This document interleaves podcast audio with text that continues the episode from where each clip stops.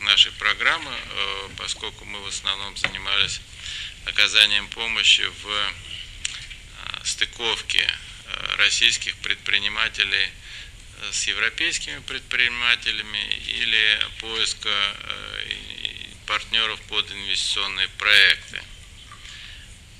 Но мир меняется, и вот три года назад мы стали задумываться над тем, что российскому бизнесу, видимо, надо оказать э, помощь в том, чтобы он выходил и в Европу, и занимался предпринимательством в Европе.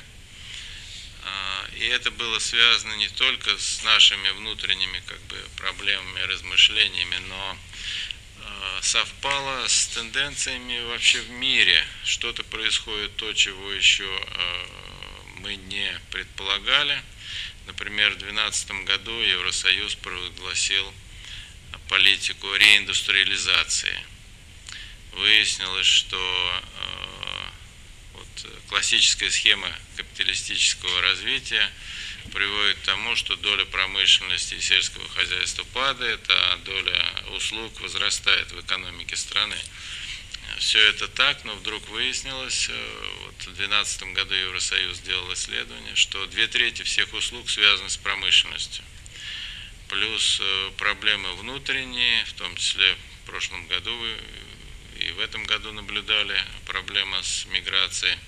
Все это толкнуло Евросоюз на то, чтобы заняться и в том числе уделять э, внимание с точки зрения поддержки финансирования процессов привлечение промышленности обратно на свою территорию. Не, не всегда, правда, это связано с э, созданием новых рабочих мест, а, поскольку речь идет о высот, высокотехнологичных производствах. Например, Adidas в Германии сейчас строит завод, на котором будет минимум рабочих, но зато у них э, политика э, поменялась в сторону производим там, где потребители находятся.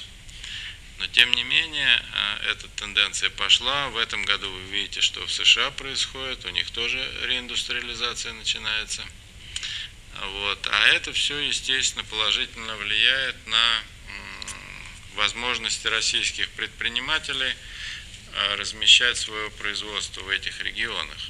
Я имею в виду в Европе и в США. Но мы интересуемся только Европой в рамках программы. При этом а, тенденция у наших предпринимателей не очень активная. Видимо, есть э, какая-то инерция. И многие, видимо, также забывают, что конкуренция сегодня в условиях существующих мирохозяйственных связей начинается у порога э, дома предпринимателя, и э, не надо во Францию или в Австрию ехать, чтобы конкурировать с местными производителями те уже сюда тоже пришли. Что еще тоже недооценивается у нас и, видимо, начнет сейчас в связи с экономикой а, нашей уже проявляться, это озабоченность выживаемости. Я бы так это сформулировал. И опять же, тут можно э, использовать пример Евросоюза, который проводил исследования на эту тему и выяснил, что те компании, особенно малые и средние, которые имеют партнеров за границей, будь то инвесторов или производственных партнеров или технологических, у них выживаемость намного выше, чем те, которые варятся в собственном соку в своей стране. А, ну и возвращаясь вот к индустриализации, посмотрите на Китай, например, а, практически внедрил то же самое, что Ленин в 20-х годах прошлого века внедрял новую экономическую политику, где и частный сектор, и госсектор э, работают параллельно, занимаясь разными вещами.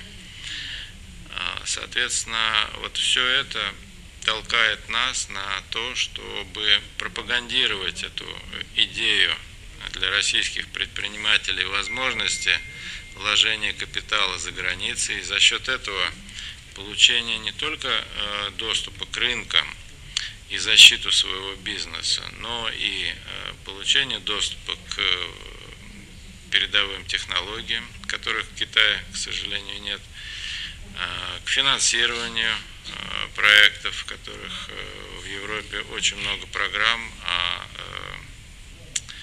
у нас, к сожалению, не все так хорошо.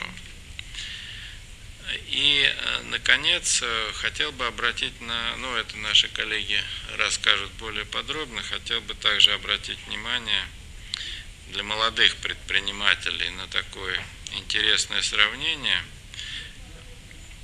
Оно интересное, к сожалению, потому что если сравнить, например, данные Пенсионного фонда Российской Федерации и средний размер пенсии по России с 1 февраля он составляет 13 700 рублей. А, при тогдашнем курсе э, рубля с евро это 167 евро было. А минимальная 6 тысяч рублей, то есть 73 евро. А вот по данным Евростата средняя пенсия по Европейскому Союзу составляет 2900 евро. При этом самый низкий в Болгарии 370 евро. Ну, Румыния, Литва, Латвия дальше идет. А вот самые высокие а, это Люксембург и Австрия на втором месте стоит, кстати сказать.